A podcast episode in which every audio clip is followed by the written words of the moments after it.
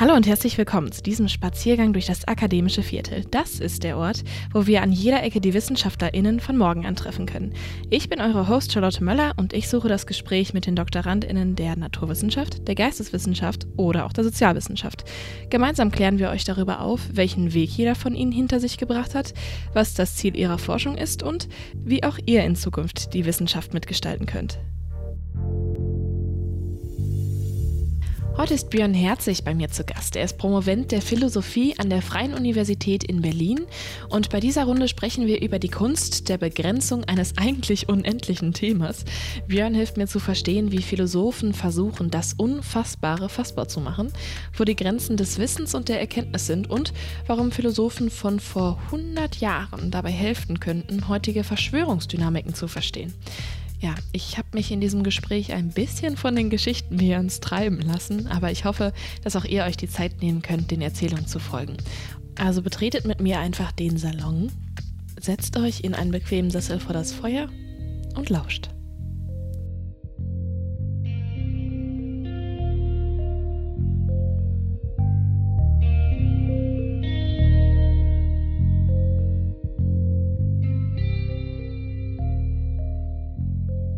Hallo Björn, herzlich willkommen zu dieser Abendrunde durchs akademische Viertel. Ich freue mich, dass du mein Gast bist heute. Hallo Charlotte, ich freue mich auch, auf jeden Fall. Das ist auch eine ganz besondere Folge. Das ist die erste Folge, die ich nicht mehr aus meinem WG-Zimmer in Münster aufnehme. Ich äh, sitze gerade in äh, Magdeburg. Oh, und okay. das ist außerdem die erste Folge, wo ich dich sehe. das freut mich sehr. Bei den letzten Podcast-Aufnahmen, bei denen ich zu Gast war, ähm, haben wir nämlich das auch über Zoom gemacht und mir ist aufgefallen, dass das einiges erleichtert. Mm, die Kommunikation zum Beispiel. Auf jeden Fall. Deswegen ich finde es auch viel mich. persönlicher und viel direkter, ja. wenn man sich sieht, ja. Mhm. Mit Mimik und Gestik und so weiter, ja. Mhm. Deswegen freue ich mich, dich jetzt äh, zu sehen und zu hören. Und äh, ja, lass uns einfach loslaufen. Absolut, sehr gern, ja. genau, du bist gerade so zeitlich ungefähr am Ende deiner Promotion, also Endphase in Philosophie angekommen mhm. und hast bis hierhin einen, äh, also meines Erachtens nach zumindest, äh, spannenden Lebensweg mit äh, hier und da prägenden Erfahrungen hinter dich gebracht. Teil uns das doch gerne einfach mal mit, teil diese Geschichte mal mit uns. Was hat dich zur Philosophie gebracht? Puh, krasse Frage. das ist wirklich gut. Ähm, eine gute Frage, die ich mir natürlich früher auch gestellt habe und immer wieder stelle, auch während des Studiums und auch jetzt noch während der Promotionsphase. Also ähm, ich glaube, ich kann wirklich sagen, dass, ähm, dass es im Grunde ein reines Interessenstudium war als dass mich wirklich meine persönlichen Interessen zur Philosophie und auch zur Anglistik, ich habe ja Literaturwissenschaft als zweites Fach noch äh, im Hauptstudium studiert, also als Hauptfach studiert. Und ähm, ja, im Prinzip war das so, dass ich so in der späten Teenie-Zeit, so in der Oberstufe, einfach unheimlich gern gelesen habe. Ganz verschiedene Sachen, natürlich auch Literatur irgendwie, Romane, ähm, aber schon immer wieder auch ähm, manchmal so philosophische Texte, essayistische Texte und ähm, es war schon so ein bisschen so ein Bedürfnis nach Orientierung und irgendwie so ein Interesse an den großen Fragen, die man sich vielleicht gerade in dem Alter stellt. Ne? So ein bisschen nach dem, nach dem Sinn des Ganzen und ähm, der Frage, was man eigentlich so im Leben tun soll und so, ne? was vernünftig ist. Und ähm, ich habe immer wieder gemerkt, dass mir diese Texte halt unheimlich ähm, viel gegeben haben und dass mir einfach Spaß gemacht hat, sie zu lesen. Gleichzeitig war mir im Gegenzug klar, dass ähm, ich jetzt nicht so versessen war auf Statussymbole oder irgendwie mir ähm, es jetzt nicht viel bedeutet hat, wahnsinnig viel Geld anzuhäufen. Natürlich spielt das auch eine Rolle, das merkt man auch im Studium, aber ähm, es war jetzt jedenfalls nicht so, dass das mein primäres Ziel war, was ich vor Augen hatte. Mhm. Und ähm, ja, im Prinzip kam dann ähm, die Überlegung, wenn ich jetzt schon vor der Wahl stehe, dann kann ich es doch einfach mal probieren. Warum denn nicht? Und dann ja. äh, habe ich mich tatsächlich mal, also ich komme aus dem Rheinland, habe ich mich, ähm, habe ich mich in der Oberstufenzeit irgendwann mal so aus Spaß in Köln auch meine Philosophievorlesung gesetzt, fand das ganz interessant, um mal so reinzuschnuppern. Und, ähm, also in der Schulzeit schon? In der späten Schulzeit, genau. Nur mal so, einfach aus, aus Jux und Dollerei in eine einzige Vorlesung. Ähm, fand das ganz interessant und dachte, da, ähm, da, da könnte sich doch mehr bieten, das könnte mich bereichern. Und ähm, es wäre eine sinnvolle, sagen wir mal, ich könnte meine Zeit damit sinnvoll verbringen. So. ja, dann habe ich damit angefangen. Nicht in Köln, weil ich wollte schon ein bisschen raus von zu Hause und auch mal was anderes sehen und habe dann in Heidelberg angefangen was ähm, ich eine tolle Stadt zum Einstieg fand. Ähm, ein bisschen vielleicht vom Flair ähnlich wie Münster sogar. Also ja. halt schon sehr idyllisch, sehr typische kleine süddeutsche Studentenstadt. Und ähm, natürlich gerade für die Geisteswissenschaften sehr atmosphärisch, also in dieser, diesem historischen Ambiente. Und ähm, habe da angefangen und ähm, es war auch unheimlich, unheimlich toll. Also man war wirklich in so einer eigenen Welt, in so einem kleinen Elfenbeinturm. Und ähm, wir hatten damals also ähm, ich muss dazu sagen, ich habe noch nach dem alten Magistersystem studiert. Das heißt, es war noch nicht so verschult und hatte noch mehr Freiheiten und konnte tatsächlich weitgehend selbst organisiert studieren, ähm, hatte wenige Pflichtfächer, man konnte viele Kurse belegen nach persönlichem Interesse so. Solange man einigermaßen selbst organisiert war und motiviert war, ging das eigentlich ziemlich gut, dass man auch halt die Hausarbeiten schrieb zu den entsprechenden Themen und so weiter. Und ähm, ja, das ging eigentlich allen so. Also ich hatte dann schnell einen Freundeskreis von Leuten, die irgendwie Literaturwissenschaft und Psychologie und Theologie und Theaterwissenschaften und sonst irgendwas studiert haben. Alles so ein bisschen also breit natürlich gestreut auch. Mhm. Breit gestreut, aber doch viele Überschneidungen auch von Interessen mhm, und mhm. von den Autoren, die man gelesen hat. Und es war jetzt tatsächlich ähm, für die Zeit im äh, im Grundstudium doch irgendwie so sehr idyllisch, ne? dass man sich also nach der Vorlesung dann da im, im Studentencafé getroffen hat, weiter diskutiert hat und so weiter. Ähm, also eine unheimlich schöne Atmosphäre einfach. Und ähm, als ich dann meine, also man machte damals die Zwischenprüfung, ne? das ist jetzt sowas wie quasi Bachelorabschluss. Ähm, danach ähm, wollte ich halt mal ins Ausland gehen. Das lag auch nah von der Anglistik her. Ähm, lag natürlich das englischsprachige Ausland nah. Und ähm, weil ich in der Schulzeit, in der Oberstufe, schon mal ein halbes Jahr in den USA gewesen bin, in Upstate New York, ähm, in der Highschool, ähm, wollte ich mal ähm, Großbritannien sehen als mhm. Abwechslung. Ähm, und bin deswegen nach Edinburgh gegangen in Schottland, was ähm, eine unheimlich schöne Stadt ist, wahnsinnig atmosphärisch auch. Tolle Mischung aus einerseits auch wieder historischem Ambiente und dann halt sehr dynamischem, jugendlichem, studentischem Flair. Auf eine gewisse Weise ähnlich wie Heidelberg, ist natürlich ein bisschen größer. Ja, ich wollte gerade sagen, so ein bisschen äh, Großbritannien, aber dann doch Heidelberg ähnlich, ja. Ja, genau, genau, genau. Ähm, also ja. größer natürlich und man merkt natürlich sehr stark auch diese ähm, dieses Aufeinanderprallen von Schotten und Engländern da, wo immer noch mhm, so gewisse mhm. Ressentiments mitspielen. Ne? Also dass die Schotten die Briten so ein bisschen äh, für Snobs halten und arrogant pinkel irgendwie und umgekehrt die Briten halt irgendwie, die, die Schotten oft so ein bisschen für Bauern halten, für so Provinz-Heinis irgendwie und das äh, zieht sich wirklich immer noch durch, obwohl diese Konflikte hunderte von Jahren alt sind. Also ich habe da wirklich in der Unibibliothek auf dem, auf dem irgendwann mal gesessen und am Schreibtisch dann ähm, irgendwie sowas gesehen, da war so eingeritzt mit einem Messer irgendwie so auf dem Schreibtisch. Bannockburn 1314, we wasted you. Also in Bezug auf irgendeine Schlacht, Bannockburn von damals, ne, wir haben euch fertig gemacht, also wo die Schotten die Briten irgendwie ja, ja. vernichtend geschlagen Krass. haben. Und das, das, das zieht so weitertragen. Halt, ja, ja, das zieht sich halt immer noch mhm. durch und diese, dieser Groll oder diese, diese ähm, so untergründigen Feindseligkeiten sind tatsächlich noch da, so ein bisschen ähnlich auch mit, mit Irland. So, ich will das jetzt nicht übertreiben, das ist natürlich auch, ähm, gibt es natürlich auch ganz tolle Freundschaften und so weiter. Aber zumindest hat man das, fand ich, untergründig immer noch so ein bisschen gemerkt im WG-Leben und Studentenleben und so. Ähm, ansonsten ist Schottland wirklich toll. Also man konnte von Edinburgh aus super Ausflüge machen, die Highlands, wenn man gern wandert und so. Man war mit der mit dem Zug, also mit der Regionalbahn, in einer halben Stunde quasi ähm, in der Natur, in der Wildnis im Grunde, konnte unheimlich schön, schön äh, in irgendwelchen einsamen Hostels übernachten, ähm, gerade an der Westküste und so, da wandern gehen. Also es war, war ein unheimlich schöner Ausgleich so. Ähm, die Kurse waren okay. Es war für mich, wenn man aus dem deutschen Studiensystem, gerade damals aus dem alten Magistersystem kam, ein bisschen ungewohnt, weil es halt wirklich sehr verschult war und weil die halt okay. auch immer davon ausgegangen sind, dass man im Prinzip keinen Bock hat also eigentlich seine, seine Klausuren nicht so richtig machen will und deswegen dazu getrieben werden muss. Also es gab ständig Deadlines, es gab ständig Punktabzüge, es war sehr rigide alles so. Das hat mir als ähm, Freigeist und jemand, der gern so ein bisschen eigenverantwortlich alles so in die Hand nimmt, ein bisschen unangenehm. Ähm, deswegen ja, musste ich mich ein bisschen dran gewöhnen. Und ähm, ja, das ähm, britische Studentenleben ist halt auch wirklich sehr auf Party ausgelegt im ersten Jahr, also ziemlich wild so. Und ähm, wir waren, also die, die Austauschstudenten waren alle so irgendwie im dritten, vierten Jahr des Studiums oder so und hatten das eigentlich hinter sich und es haben viele so ein bisschen als Rückschritt empfunden.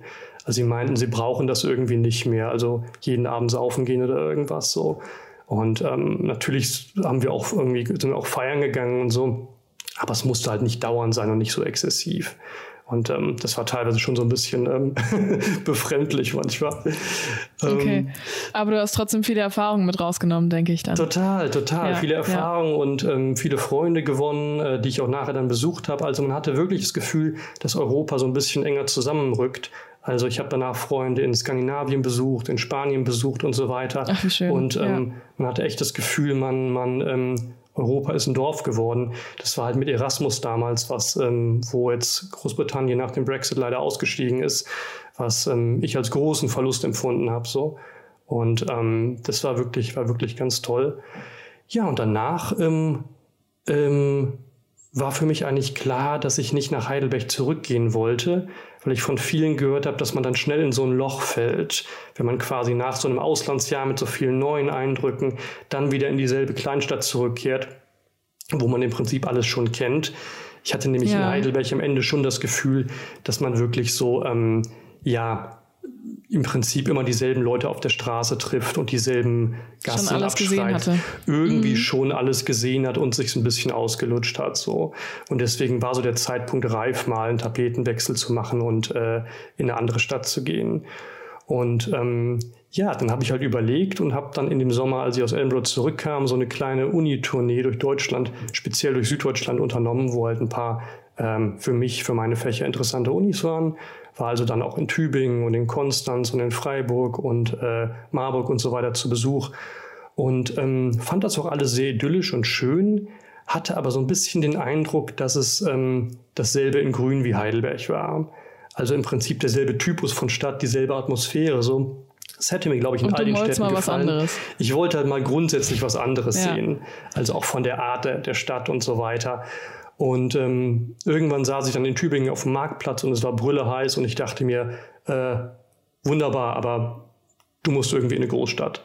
Und, und ähm, dann war die Auswahl ziemlich klein. Also dann gab es im Grunde nur noch Köln, Hamburg, München und Berlin. Und ähm, ja, nach Köln wollte ich nicht, weil ich da im Grunde herkomme. München war mir damals so ein bisschen fremd. Ähm, Hamburg hätte mich auch interessiert, war aber in meiner, von meinen Fächern her war die Uni nicht so gut besetzt, da waren so ein paar Stellen vakant so. Und in Berlin kannte ich schon Leute, deswegen lief es dann relativ klar auf Berlin raus. Und so habe ich dann in Berlin angefangen, genau. Dann hat es dich in die Hauptstadt gezogen. Ganz genau, ganz genau. Und ich tatsächlich ähm, habe ich mich am Anfang ein bisschen unwohl gefühlt oder zumindest ein bisschen gebraucht, um anzukommen, weil ich ähm, ja erstmal mich ein bisschen doof gefühlt habe, weil ich nicht der Hunderttausendste sein wollte, der auch nach Berlin geht, weil es damals halt schon diesen Hype gab und, äh, und alle nach Berlin zogen und ich wollte jetzt nicht noch das irgendwie nachmachen so. Ähm, und dann war es halt so, dass ich tatsächlich dann in meiner kleinen Bude saß. Es war total kalt im ersten Jahr und ich kannte fast niemanden. Und ich dachte so, toll, das ist jetzt das geile Berlin, von dem alle reden. Also es war so ein bisschen... Ähm, gab es einen kleinen Downer? Gab es einen kleinen Downer, das kann man so sagen, ja. Mhm. Und ähm, ich habe dann in Berlin tatsächlich, ähm, um mal was Neues anzufangen, ähm, angefangen, Spanischkurse zu machen, also Spanisch zu lernen. Und das war nochmal so ein neuer Strang oder eine neue Beschäftigung neben halt Philosophie und Literatur, die ähm, mir nochmal ein ganz, ganz neues Fenster eröffnet hat und wo ich auch neue Leute kennengelernt habe und bin dann von Berlin aus auch irgendwie ähm, ein paar Mal in Südspanien, in Andalusien gewesen, habe da halt Sprachkurse gemacht so und ähm, das war nochmal so ein neues, neuer Aspekt, ähm, der, äh, wodurch ich mich in Berlin so ein bisschen akklimatisiert habe. So ähm, konnte dann praktischerweise auch Freunde besuchen, die ich aus Edinburgh kannte, also Spanier, die ich da kennengelernt hatte. Und ähm, das fand ich ganz schön. Genau, und habe dann in Berlin quasi meinen Magisterabschluss gemacht in ähm, Philosophie und Anglistik und ähm, dann angefangen zu promovieren.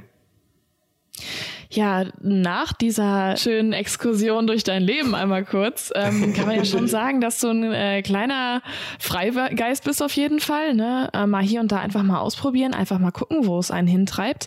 Genau, du hast gerade schon beschrieben, du hast dann deinen Magister abgeschlossen in Berlin und bist dann weiter zur Promotion mhm. gegangen, um einmal die ZuhörerInnen da abzuholen. Was sind denn da so die thematischen äh, Dinge gewesen, die dich am meisten interessiert haben, nachdem du diesen Magister abgeschlossen hast? Was waren so ja, ein, zwei, drei, vier Themen, die dich am meisten interessiert haben am Studium, die dir einfach hängen geblieben sind? Oder waren das vielleicht auch eher Schriftsteller? Du hattest gerade schon gesagt, äh, hast dich auch gerne über Autoren ausgetauscht, auch außerhalb des Vorlesungsraums sozusagen. Also was war da so der Catch bei Philosophie und Anglistik? Mhm. Mhm. Ich muss vielleicht zuerst noch mal kurz sagen, äh, zu dem, was ich gerade erzählt habe, ähm, das ähm, ist natürlich sehr charmant mit Freigeist und so, da ist auch viel dran so. Ähm, ich bin mir natürlich gleichzeitig sehr bewusst, dass das alles aus einer sehr privilegierten Position geschehen ist. Also ich hatte tatsächlich die Freiheit, weitgehend selbst strukturiert zu arbeiten und ähm, und ähm, ähm, bin halt damals noch unterstützt worden so von meinen Eltern. Deswegen ähm, musste ich mich, ähm, konnte ich das auch in dem Maße den Freiraum halt halt ausfüllen. So, es war jetzt nicht so, dass ich die ganze Zeit nebenher arbeiten musste oder so. Das, ähm, also nur um das ins rechte Licht zu rücken. Das ist mir sehr klar, dass das so war. Ähm, ja, das ist natürlich eine spannende Frage. Also ähm, im Grunde hat die Dissertation thematisch ziemlich nahtlos an Themen angeschlossen, die ich auch schon so in der Endphase meines Magisterstudiums bearbeitet habe. Also ähm, ich habe eigentlich im Studium immer versucht, meine beiden Fächer so ein bisschen kurz zu schließen. Und ähm, in der Anglistik, also in der Literaturwissenschaft, ähm, gibt es ja auch Linguistik, aber ich habe vor allem Literatur gemacht.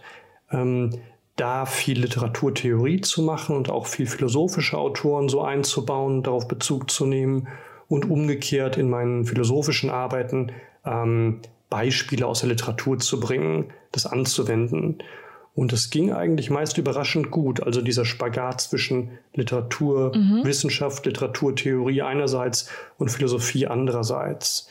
Das bedeutete für die Philosophie, dass das vor allem halt Erkenntnistheorie, ähm, Fragen der Interpretation, der Hermeneutik, sowas waren so ästhetische Fragen, also eher theoretische Philosophie. Und ich habe die ähm, auch eher, ähm, sagen wir mal, historisch, ideengeschichtlich bearbeitet. Also für Philosophen, es gibt da so diese Unterscheidung zwischen kontinentaler Philosophie, die eher so ein bisschen historisch geprägt ist und analytischer Philosophie, die eher logisch, mathematisch oder linguistisch geprägt ist. Und ich war schon eher auf dem kontinentalen Weg so. Das ließ sich mhm. besser mhm. verknüpfen ähm, nach meiner Ansicht. Und ähm, ja, ich habe dann in der meiner Magisterarbeit ähm, ging es dann um Theorien der Subjektivität oder des Selbstbewusstseins. Das ist ein großes Thema in der Philosophie. Also was ist das Selbst? Was ist der Grund des Selbst und so weiter? Und da habe ich zwei Die Konzeptionen. ja, es, es, gibt noch viele andere natürlich, aber das ist jetzt ein klassisches Thema der Erkenntnistheorie, gerade in der Neuzeit.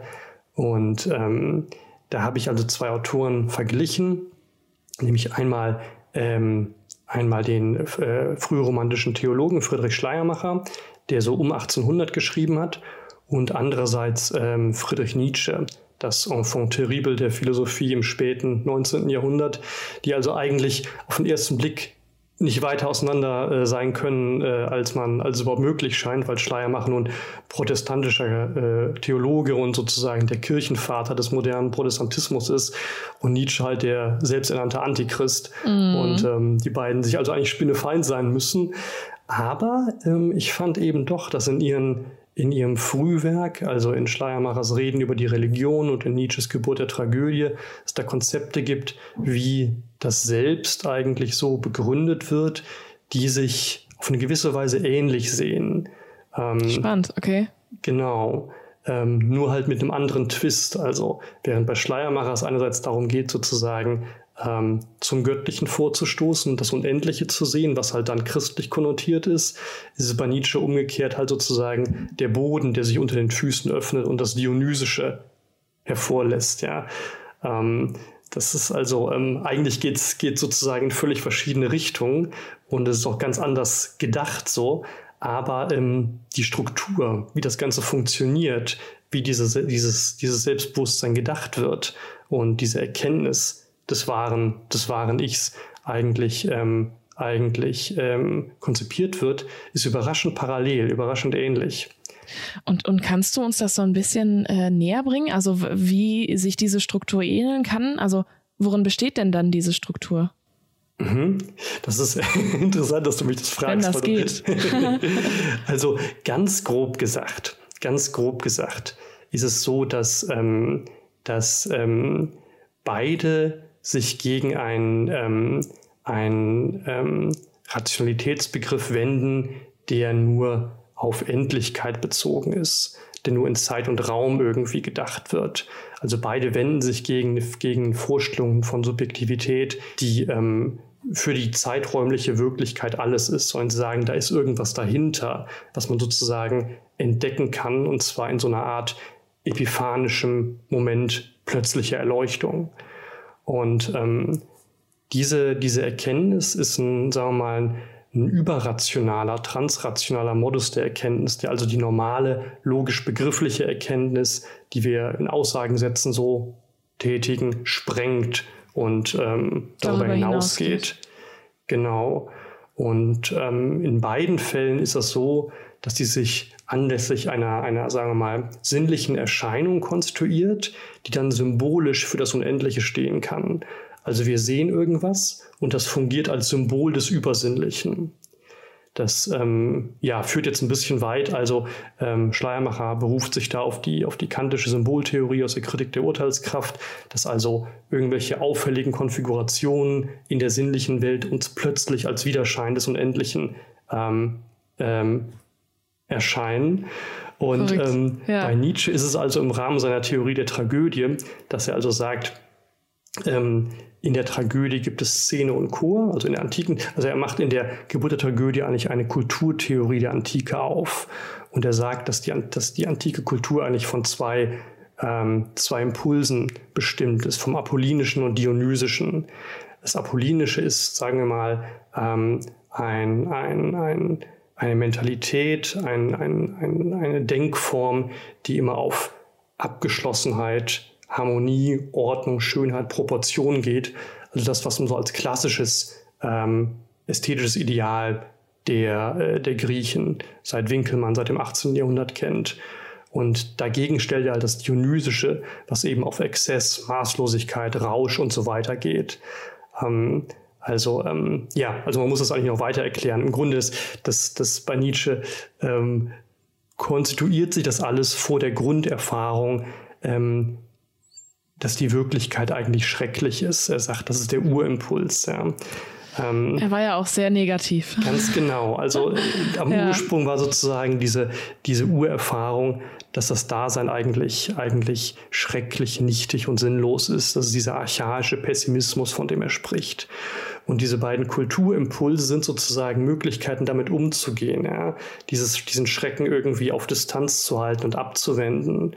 Und das geht einerseits durch das Apollinische, indem das Dasein halt überhöht wird und die Individualität verklärt wird. Das ist für ihn der Traum.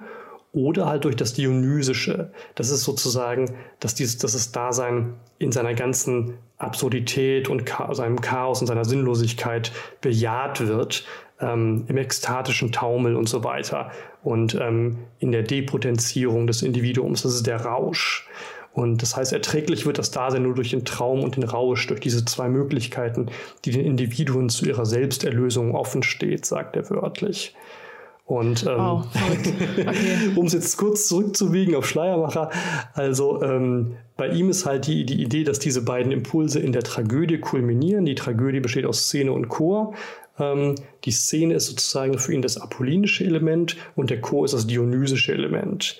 Der Chor singt und bringt damit so eine ekstatische Grundstimmung her und die Figuren ähm, kommen dem Zuschauer dann vor wie, ähm, wie ähm, Symbole des Dionysischen, obwohl sie eigentlich apollinisch sind, obwohl sie eigentlich Figuren sind, die harmonisch abgeformt, individuell und so weiter sind, aber indem sie vor dem Chor auftreten, erscheinen sie als Symbol des Dionysischen und verweisen auf diese schreckliche Wirklichkeit.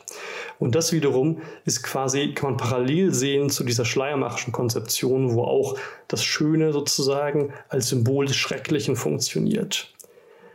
Das ist jetzt alles sehr abstrakt und ähm, ähm, die Parallele vielleicht nicht so direkt ersichtlich, aber ähm, wenn man das sozusagen ein bisschen aus der Distanz betrachtet, sind diese beiden Entwürfe überraschend parallel, obwohl sie auf den ersten ja. Blick wirklich völlig aus einem völlig unterschiedlichen ideengeschichtlichen Kontext kommen mhm. und auch von der Intention gegensätzlich. Also Schleiermacher will ja die christliche Religion rehabilitieren, ähm, Nietzsche will was ganz anderes. Ja, ja, ja. ja. Genau. Ja, aber spannend. Okay, und, und, und das, damit hast du dich dann in der Magisterarbeit beschäftigt? Genau, genau. Mhm. Und sonst habe ich in den Magisterprüfungen ähm, ähm, in Philosophie habe ich noch ein bisschen was zu kultureller Anthropologie, also 20. Jahrhundert gemacht, Hans Blumenberg und so. Ähm, ein paar andere Sachen noch, Giambattista Vico und Aristoteles. Und in Literatur habe ich klassische Moderne gemacht. Ähm, James Joyce und ähm, moderne Interpretationstheorien, also Dekonstruktion, ähm, und so weiter. Ähm, Harold Bloom, Jeffrey Hartman, ähm, äh, Paul de Man und so weiter. Ähm, also so ein bisschen verschiedene Epochen abgedeckt. Das, ähm, ja, war so ein Rundumschlag. Okay, das heißt, du hast dich äh, viel mit dem Handwerk sozusagen auseinandergesetzt, viel mit der Literatur, mit den AutorInnen äh, und SchriftstellerInnen. Ähm, aber du hattest ja auch am Anfang schon mal beschrieben, dass es auch die Themen sind und auch die Fragestellungen, die dich vor allem dann auch äh, ans Nachdenken gebracht haben. Ähm, was war denn dann für dich so der ausschlaggebende Punkt, dass du gesagt hast, okay, ich bin noch nicht fertig mit diesem Studium, ich äh, möchte da jetzt noch eine Promotion draufsetzen? Ist das eher der Inhalt, die Fragen, die offen geblieben sind? Oder war das äh, tatsächlich eine, weiß ich nicht, ganz praktische Überlegung, dass du einen Doktor machen möchtest, wäre ja auch nicht verwerflich. Mhm. Ähm, was hat dich da getrieben? Also mich haben eher tatsächlich schon die Inhalte und die Fragen getrieben. Die Tatsache, dass ich dann nachher ähm, mir einen Doktor vor meinen Namen schreiben kann, war eher nebensächlich.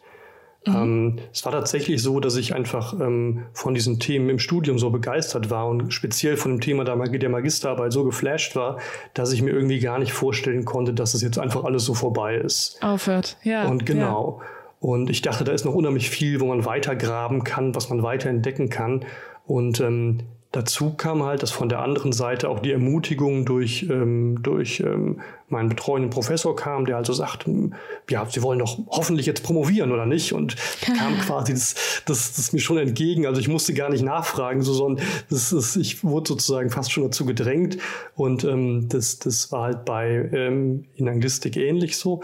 Und ähm, dann dachte ich halt, ja, dann das ist das, was du willst und es, ist, es wird dir auch sozusagen empfohlen und, und irgendwie scheint das, scheint das so ganz gut so zu funktionieren.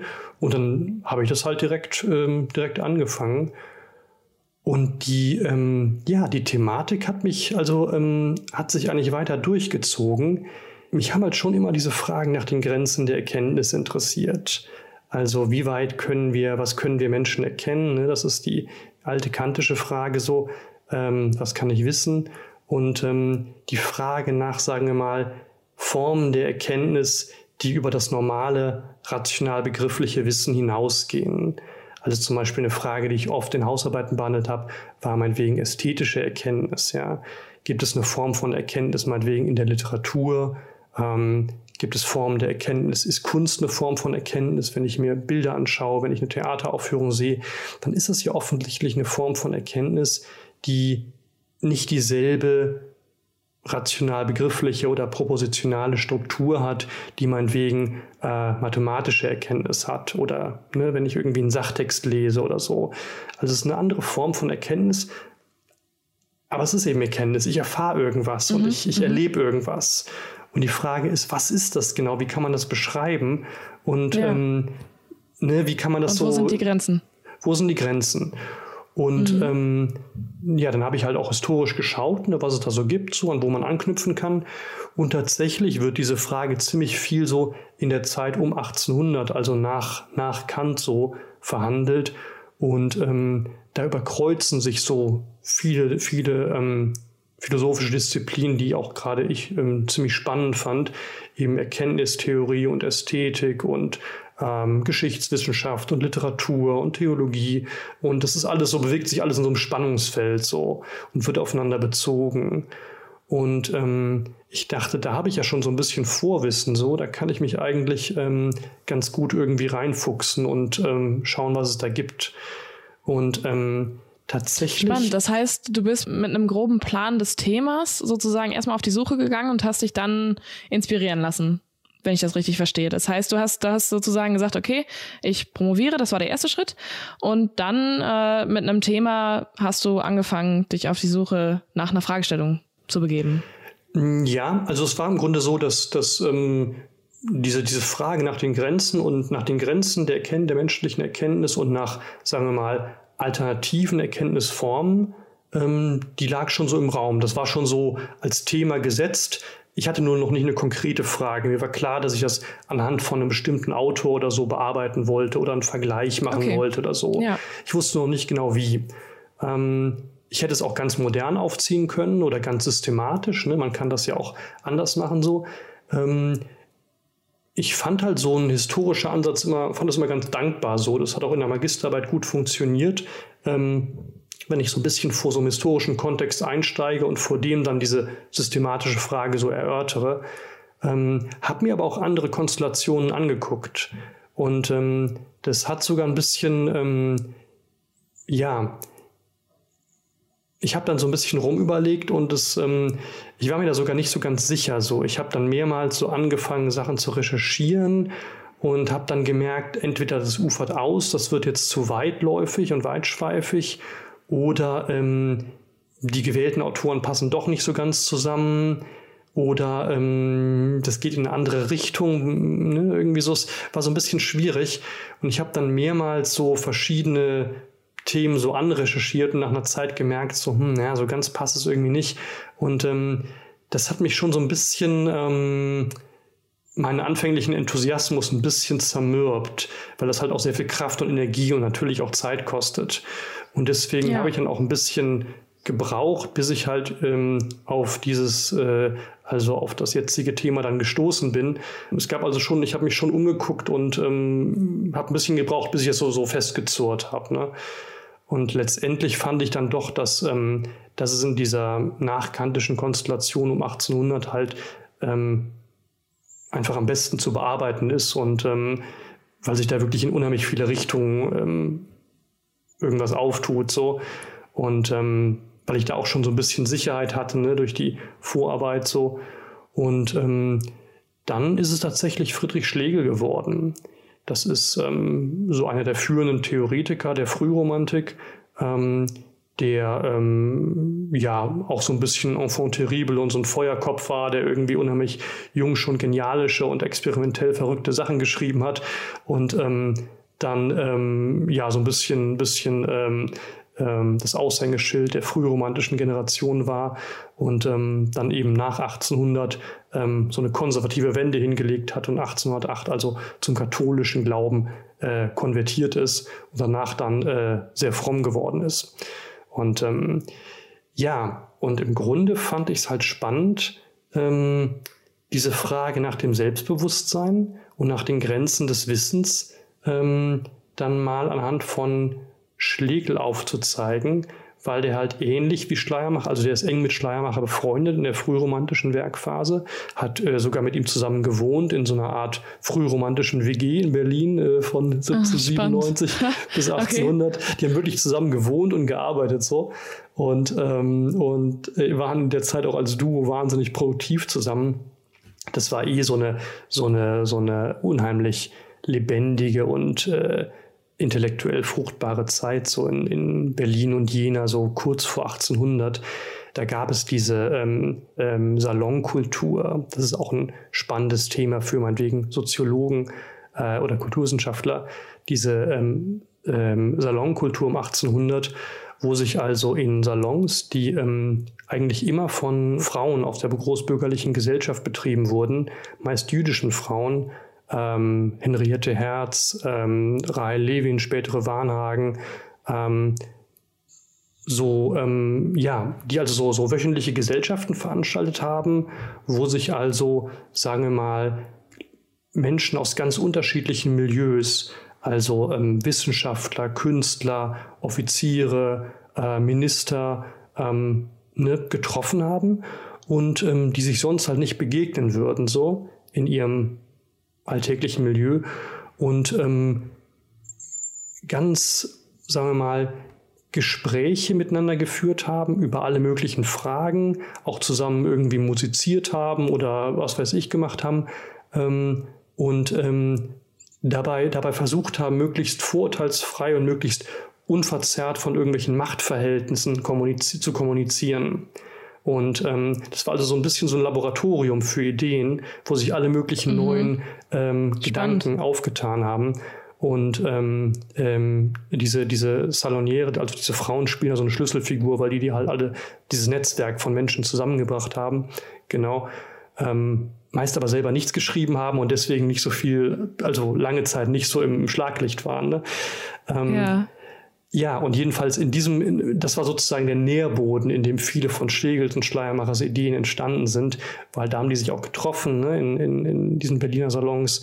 Und ähm, da ist halt viel von diesem frühromantischen Gedankengut so ähm, gewachsen.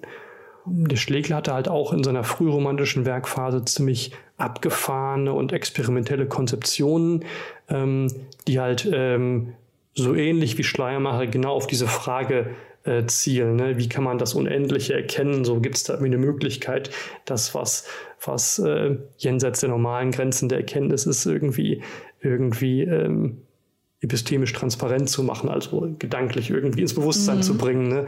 Und mhm. ähm, da ähm, bringt er halt so Konzepte wie Allegorie und Witz und Fragment und so. Das sind alles so Begriffe aus der Literaturtheorie eigentlich, die er dann so sehr stark auflädt, erkenntnistheoretisch er hat dann lange Zeit nichts Systematisches geschrieben. Es gibt so ein System, ähm, ja, so ein Fragment von 1800, da gibt es eine Vorlesung aus China.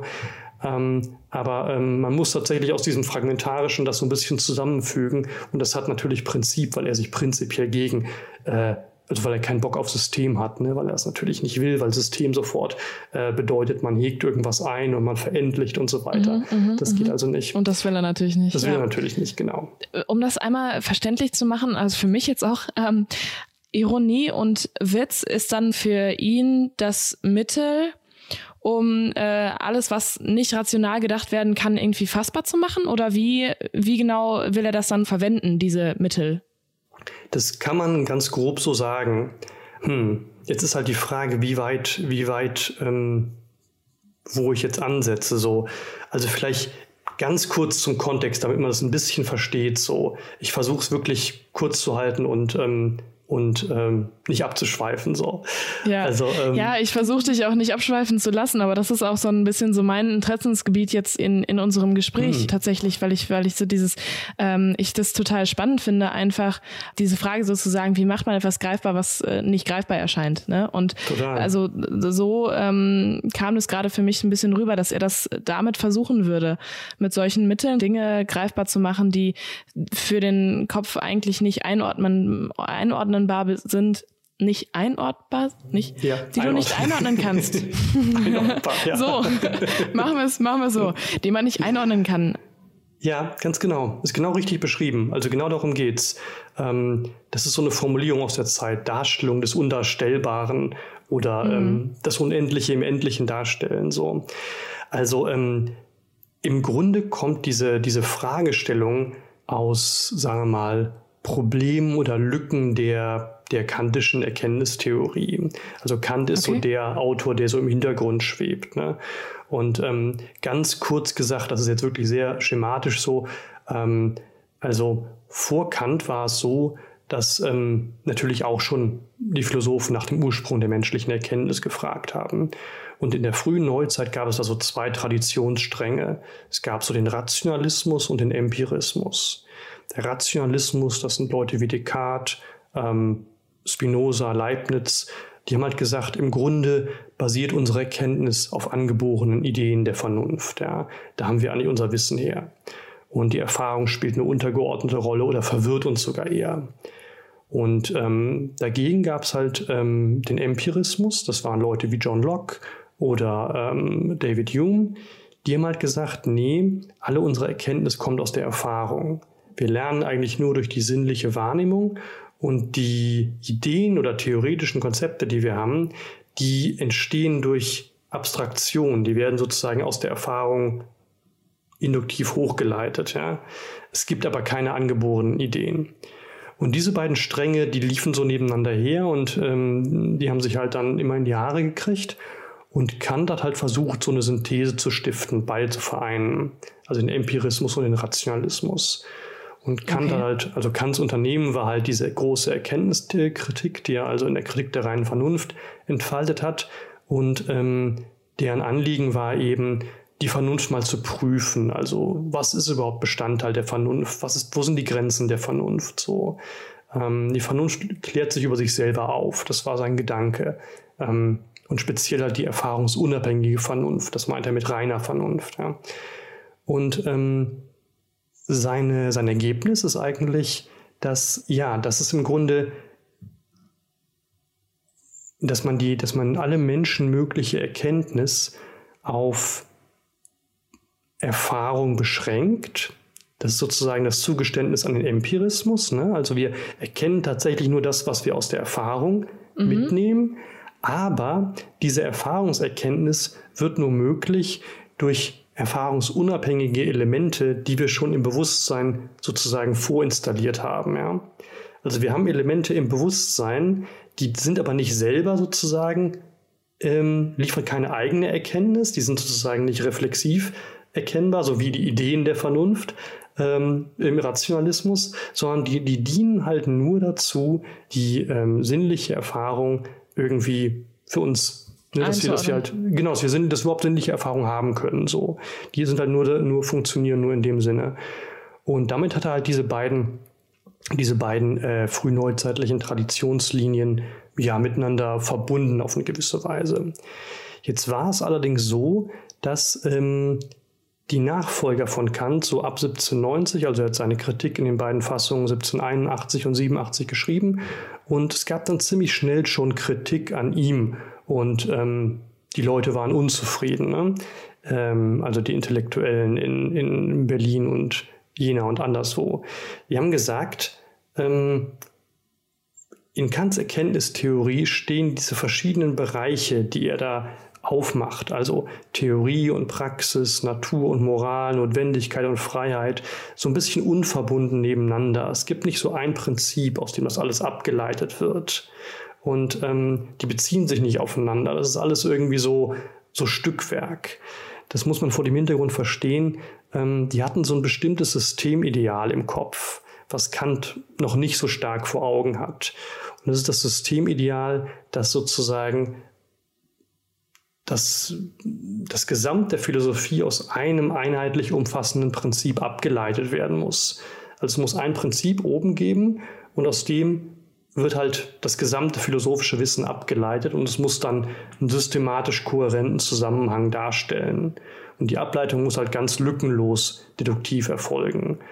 Und mit diesem Ideal haben die halt auf Kant geguckt und gesehen, na, das macht er aber nicht so ganz. Also da fehlt irgendwie so ein Prinzip. Kant hat halt verschiedene Sachen vorgeschlagen, irgendwie so, aber, ähm, aber ähm, das war alles nicht so überzeugend.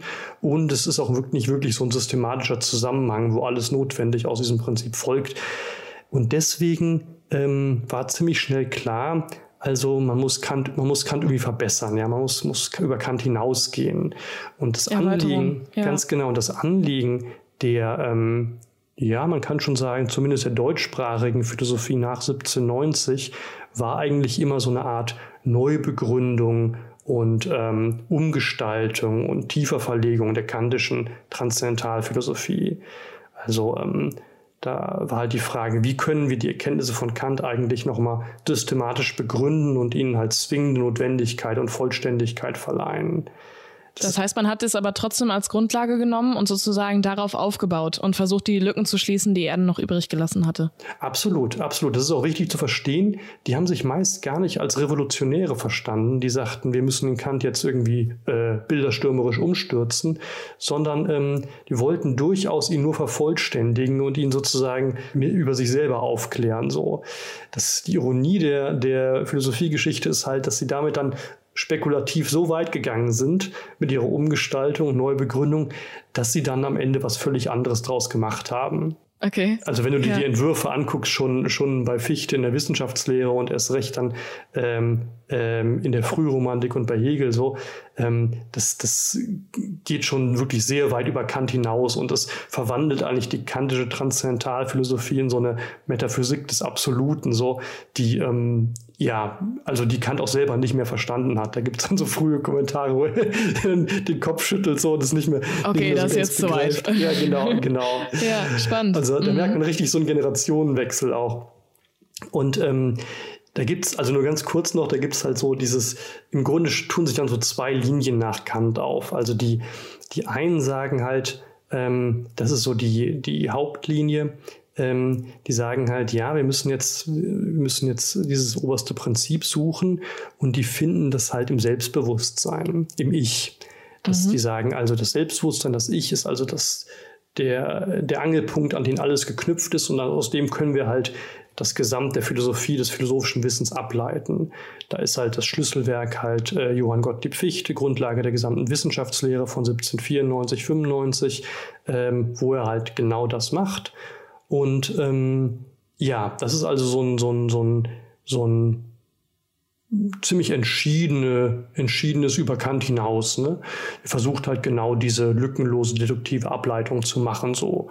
Mhm. Und, ähm, Was ich aber wiederum spannend finde, weil er ja mit dem Ich anfängt als äh, Basis aller mhm. Erklärungen, mhm. wobei das Ich ja wahrscheinlich auch schon super schwer zu definieren ist, oder nicht? Oder ja. gab es da äh, einfache Erklärungen für? nee, überhaupt nicht. Das ist tatsächlich ziemlich schwer. Und das, ähm, das kommt bei ihm auch so aus der Pistole geschossen. Das ist eine Riesendiskussion in der Zeit so, weil das Ich bei ihm also ähm, äh, ähm, auch nicht einfach so, so erkannt wird, sondern das ist dann ähm, ähm, quasi eine, also es führt jetzt viel zu weit, aber es ist dann, ähm, es erscheint als intellektuelle ja. Anschauung. Ne? Es ist also eine Hand, eine Tathandlung eigentlich, es setzt sich selbst und so weiter. Ähm, das ist also, geht auch über normale ähm, diskursive Erkenntnis hinaus. So. Also es ist immer klar irgendwie, man kann diese ähm, man kann dieses Prinzips eigentlich nicht so einfach habhaft werden durch normale begriffliche Erkenntnis. So.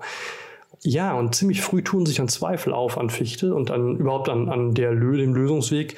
Und ähm, da sagen halt besonders die Frühromantiker, nee, also es muss eigentlich noch so eine Art umfassendes ähm, Prinzip geben, was dem Ich vorausliegt. Ja, so eine Art umfassendes Sein, ähm, von dem das Ich eigentlich nur so ein ein Teilbild in das das Ich integriert ist. Und ähm, da machen sie einen interessanten Rückgriff, nämlich auf ähm, Baruch de Spinoza. Das ist ein rationalistischer Philosoph aus dem 17. Jahrhundert, der also den Gedanken der unendlichen Substanz aufgebracht hat, aus der die Welt im Grunde entspringt. Und ähm, die sagen halt so, der, der Spinoza das ist plausibler, weil das Ich eigentlich aus verschiedenen Gründen, die jetzt zu kompliziert sind zu erklären, nicht als Prinzip der Letztbegründung funktionieren kann. Und ähm, deswegen greifen sie auf Spinoza zurück. Ähm, es gab damals so einen Spinoza-Hype irgendwie. Ähm, der war also in aller Munde. Da gab es irgendwie so eine kleine Spinoza-Renaissance. Wichtig ist, dass Spinoza damals so ein bisschen religiös gedeutet wurde. Also diese unendliche Substanz, die erschien fast wie so ein ja, wie so ein erhabenes Ursein irgendwie, also wie so eine Wirklichkeit, die, ähm, die auf jeden Fall irgendwie religiös aufgeladen war. Das ist interessant, weil die Frühromantiker halt kritisch gegenüber der traditionellen Religion waren. Darauf hatten sie keinen Bock. Das war ihnen zu altbacken, zu bieder. Ähm, aber doch eigentlich sehr vom sehr sehr religiös gestimmt waren, ja, sehr gefühlig so. Und ähm, die kamen halt oft so aus dem Pietismus, wo es auch viel so um Gefühligkeit geht und so. Und ähm, deswegen ähm, gingen die halt sehr auf Spinoza ab. und haben halt diese Konzeption der unendlichen Substanz genommen, die bei Spinoza ganz ähm, nüchtern, rational gefasst ist. Also ähm, die, die ähm, Spinozas Hauptwerk, die Ethik, nennt sich Ethik in geometrischer Ordnung dargestellt. Die ist also ganz nüchtern und ganz rational hergeleitet so. Und die Romantiker haben das halt so voll poetisch äh, aufgeladen so. Und ähm, ich kann mir strukturelle Philosophie auch gar nicht vorstellen, muss ich ehrlich sagen. Muss ich mir vielleicht mal durchlesen. Ja, es ist halt, es ist halt interessant, auch wie die von der Form so ganz unterschiedlich rangehen. So, ähm, also einerseits gibt es dieses Bedürfnis nach, nach irgendwie ganz harter logischer Deduktion und Ableitung und so weiter. Und dann gibt es halt wieder dieses Verspielte und dieser Wunsch nach Poesie und so. Und das steht alles so nebeneinander. Und ähm, jedenfalls die Frühromantiker haben dann also im Grunde an Spinoza angeschlossen, ihn aber völlig durch den Wolf gedreht und halt ähm, also dieses Ursein, diese, diese rationale Substanz von Spinoza halt zum äh, Prinzip der Letztbegründung gemacht. Und dann standen also zwei Konzeptionen nebeneinander. Einmal dieses Selbstbewusstsein, das Ich, und dann halt dieses Ursein, ähm, diese Substanz von Spinoza. Und deswegen gab es also diesen Gegensatz Fichte gegen Spinoza oder Idealismus gegen Realismus, wie das damals genannt wurde. Und es war also eine ganz scharfe Dichotomie. Ja, Schlegel gehört halt nun zum Lager der Frühromantik, also der Realisten und glaubt halt auch, dass es dieses Sein gibt, was halt, äh, aus dem sich letztendlich alles ableitet. Genau, und dann kommt halt die Frage nach der Erkenntnis, wie können wir das erkennen? Und da ist halt sofort klar, also mit rational begrifflichen Mitteln ist das nicht möglich. Ja, wir können das nicht einfach so wie ein Ding, wie einen Gegenstand erkennen, so, so wie wir jetzt hier den Tisch oder das Glas Wasser erkennen oder den Apfel, sondern ähm, also wenn das so wäre, dann wäre es eben nicht das Unendliche, weil ähm, weil es dadurch gerade in seiner paradoxer Weise, in seiner Unendlichkeit ähm, verstellt und verendlicht würde. Also wenn wir das Unendliche in, in, in, auf begriffliche Weise so erkennen könnten, wäre es nicht mehr unendlich. Das heißt, wir müssen diese Unendlichkeit irgendwie bewahren und festhalten, es aber trotzdem irgendwie für uns zugänglich machen. Aber ist das da nicht ein Paradoxon in sich? Total, total. Und das ist genau der Punkt. Das ist ganz genau der Punkt, dass es eben im Grunde ein paradoxer Versuch der Erkenntnis des Unendlichen ist. Und interessant ist halt, ähm, dass die Frühromantiker nicht resignieren, also nicht sagen, nee, ähm, es ist halt das Unendliche ist halt prinzipiell nicht, äh, nicht erkennbar. Wir, äh, wir haben keine Möglichkeit, keinen Zugang dazu und, und, keine Möglichkeit, uns dem zu nähern, sondern eben dann Verfahrensweisen entwerfen, wie man sich dem irgendwie doch annähern kann. Und deswegen okay, halt auf ja. diese verrückten Konzepte kommen, wie man sich dem Unendlichen nähern kann. Und ähm, da ähm, hat Schleiermacher diesen, diese Möglichkeit, indem er auf Kants Konzept ähm, der, der symbolischen Darstellung, Kants Symbolbegriff zurückgreift, dass man halt in der, sagen wir mal, in der ästhetischen Erfahrung einen Widerschein des Unendlichen oder eine Darstellung des Unendlichen im Endlichen ermöglicht. Und Schlegel entwirft halt ähm, diese Konzepte von Symbol oder von Allegorie und von Witz, die alle ähnlich funktionieren. Es ist im Grunde immer so eine Art, ähm, ja, so eine Art indirektes, indirekter Zugriff. Ja. Es ist immer so, okay. das ja. Unendliche erscheint nicht direkt, wird dem Bewusstsein nicht direkt präsent, sondern wird immer ähm, indirekt durch irgendwelche anderen Sachen dargestellt. Also ganz grob mal gesagt jetzt. Ne? Und, ähm, aber die Idee, also was, worauf die hinaus wollen, ist eigentlich immer dasselbe. Und es gibt dann bei Hölderlin und bei Novalis verwandte Konzeptionen, die kann man gut vergleichen. Ja, spannend. Und das hast du dann getan. ja, ich, ich dachte, das passt. Ich muss dazu sagen, also das, ähm, ähm, ist natürlich an sich schon, schon auch erschlossen. Also ich bin natürlich nicht der Erste, der sich dafür interessiert. Und ähm, diese frühromantischen Konzepte von Schlegel sind schon einigermaßen gut erschlossen. Was jetzt bei mir halt das Neue ist, ist, dass meine Arbeit halt darüber hinausgeht. Okay. Die Schlegel-Rezeption hat zwei eigenartige, zumindest Defizite. Einerseits ist es so, dass er lange Zeit immer nur aus der Germanistik, aus der Literaturwissenschaft rezipiert wurde, mhm. weil es halt im Grunde Literaturtheorie ist ne? und weil er auch ähm, poetisch drauf war, hat ja auch einen frühromantischen Roman geschrieben und so. Und ähm, es wurde halt viel von der Germanistik rezipiert, von der Literaturwissenschaft. Ähm, Demgegenüber ist es halt an der Zeit, und das wird auch zunehmend gemacht, Schlegel als Philosophen ernst zu nehmen und in halt diesen frühromantischen oder früh nachkantischen Kontext einzuordnen. also seine theoretischen Konzepte auch ähm, in diesem, in diesem nachkantischen Umfeld vor genau dem Fragehorizont, den ich gerade beschrieben habe, halt äh, einzuordnen, halt neben Schleiermacher und neben Fichte und neben Novalis und Hölderlin und Schelling und, und äh, später Hegel dann irgendwie einzuordnen. Ne? Und andererseits ähm, ist halt die Rezeption ganz wesentlich immer noch auf das Frühwerk beschränkt, also auf die Zeit bis 1800. Es gibt also einen ziemlich krassen Bruch Anfang oder Frühjahr 1801. Da passieren verschiedene Dinge, die halt zur Auflösung dieser frühromantischen Zirkel in Berlin und Jena führen. Also Schleiermacher wird strafversetzt nach Pommern irgendwie so von seiner Pfarrstelle. Äh, Novalis stirbt, äh, Hölderlin wird geistig umnachtet, Schelling zieht weg. Also dieser ganze, diese ganze frühromantische Arbeitsgemeinschaft bricht dann auseinander. Bricht auseinander und jeder geht seine eigenen Wege und es wird dann eher so zu so einem einsamen Philosophieren. Jeder macht für sich so sein mhm. Ding, aber es ist nicht mehr diese, diese produktive Gemeinschaft diese symproduktive Gemeinschaft, wie man damals gesagt hat. Das ist so ein Lieblingswort der Frühromantik, also gemeinschaftlich.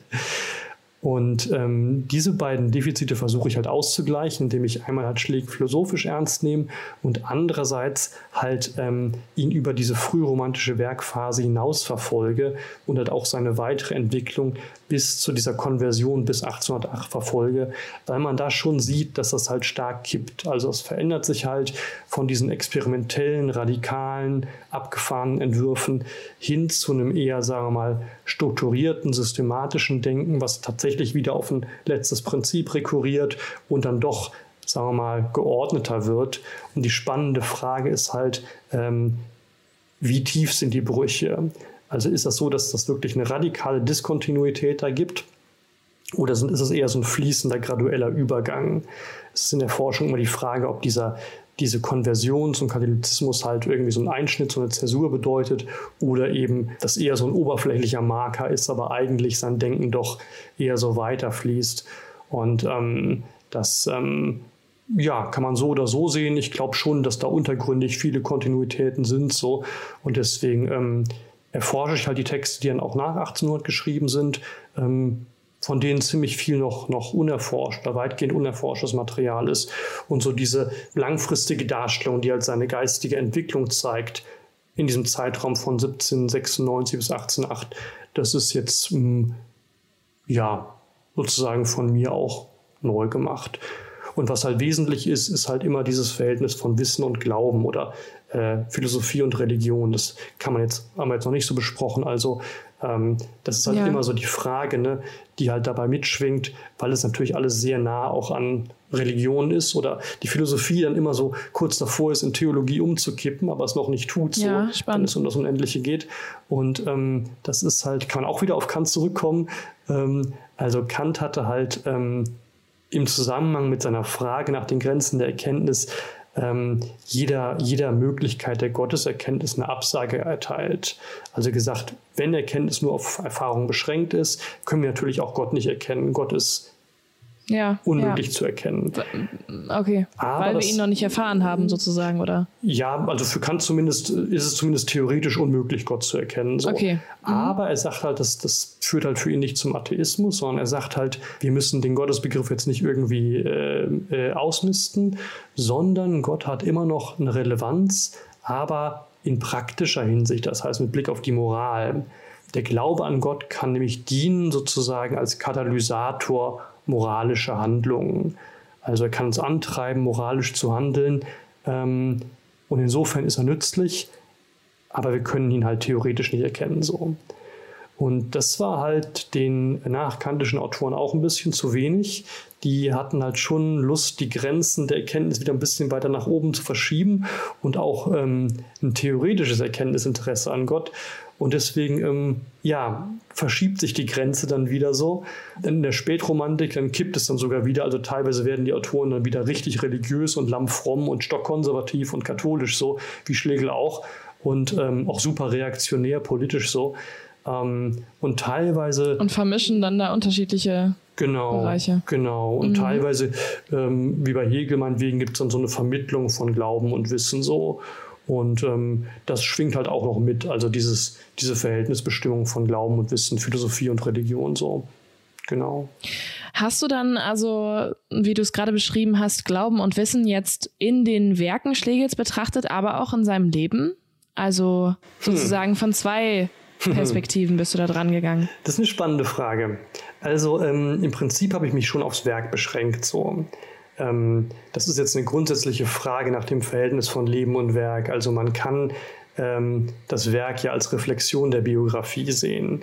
Man kann sagen, ja. dass sich die, die persönlichen Einstellungen im Werk spiegeln. Man kann auch sagen, dass es ähm, ganz anders ist, dass das Werk eigentlich sozusagen aus dem Leben hervorgeht, aber dann doch sehr abgekoppelt ist von den persönlichen, äh, persönlichen Lebensgewohnheiten. Bei Schlegel glaube ich schon, dass das auch mit, mit einer persönlichen Wandel in der, in der persönlichen, den persönlichen Anschauungen, der persönlichen Lebensweise einhergeht. Er ist ja. dann später tatsächlich persönlich sehr fromm gewesen, so. Und das zeigt sich natürlich auch in seinen Schriften dann. Das ja. zeigt sich in seinen Schriften, wobei diese Wende sich dann halt schon früher ankündigt bei ihm. Das ist halt sehr ah, spannend. spannend. Okay. Also diese, diese explizite Konversion, die kommt tatsächlich sehr spät. Also 1808 lässt er sich im Kölner Dom taufen und zieht dann nach Wien, ähm, wo er dann, dann im Dienste von Metternich ist und dann quasi ähm, äh, ähm, im Grunde nur noch irgendwelche Kommentare zu, zu ähm, christlichen Autoren schreibt und ein paar politische Schriften und so. Und das ist tatsächlich nur noch so bedingt interessant. Ich persönlich finde diese, diese Übergangsphase spannender, wo sich schon so theologische Elemente einschleichen, so religiöse Motive, aber das Ganze noch so ein bisschen untergründig unter, unterm Radar läuft. Und ähm, also meinetwegen die Offenbarung spielt dann plötzlich eine größere Rolle oder ähm, überhaupt, dass er sich irgendwie mehr für, für, äh, für christliche Themen interessiert. Und er hat auch schon früh, schon in Briefen von 1803, dann so den Gedanken, dass ähm, das Christentum oder die Religion eigentlich so der Fixpunkt ist, an den alles geknüpft sein müsste, während er in der frühromantischen Werkphase ein paar Jahre vorher den immer noch so ähm, in der griechischen Mythologie oder in der neuen Mythologie gesucht hatte. Also er hatte so andere Konzepte entworfen und dann nach 1800 greift halt auf die traditionelle Religion zurück. Und da kündigt sich eigentlich schon an, dass das irgendwie so der Fluchtpunkt ist, auf den alles zuläuft.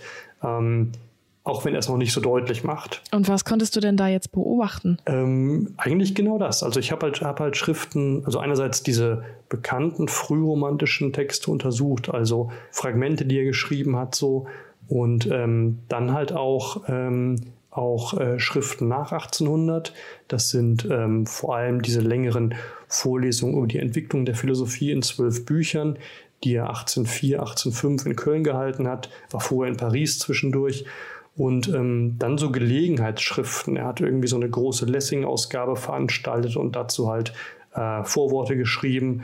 Und er hat ein tolles Buch über die Sprache und Weisheit der Indier, also er meint die Inder, er nennt das Indier, äh, geschrieben. Das war auch so ein Hype damals halt.